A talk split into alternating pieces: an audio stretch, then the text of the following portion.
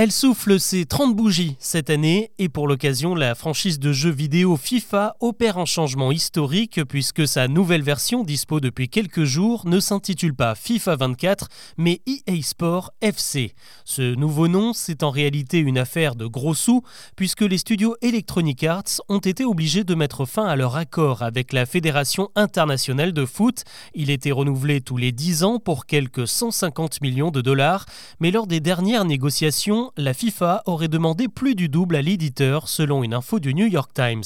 Évidemment, impossible de suivre, surtout que Electronic Arts doit aussi négocier les droits avec chaque championnat pour pouvoir utiliser les noms des équipes et des joueurs. D'après la presse britannique, le contrat avec le championnat anglais coûte à lui seul un demi-milliard d'euros sur six ans. Alors le fait que le nom iconique FIFA n'apparaisse plus sur la jaquette peut-il ébranler la licence? Eh bien rien n'est moins sûr, car évidemment le jeu repose sur une recette qui a fait ses preuves et bâti sa réputation.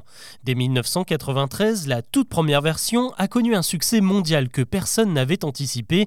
FIFA International Soccer, la première simulation de foot digne de ce nom, s'est écoulée à 500 000 exemplaires dès sa sortie, ce qui était énorme pour l'époque. Et les retardataires ont même dû attendre 4 mois pour se procurer les cartouches fabriquées en urgence. Pourtant, on était encore loin du blockbuster, puisqu'à ce moment-là, EA Sport n'avait pas encore les droits sur les noms des joueurs et avait même mis ceux de ses développeurs à la place. L'attaquant de l'équipe de France, un certain Marc Obanel, était en fait le créateur du jeu.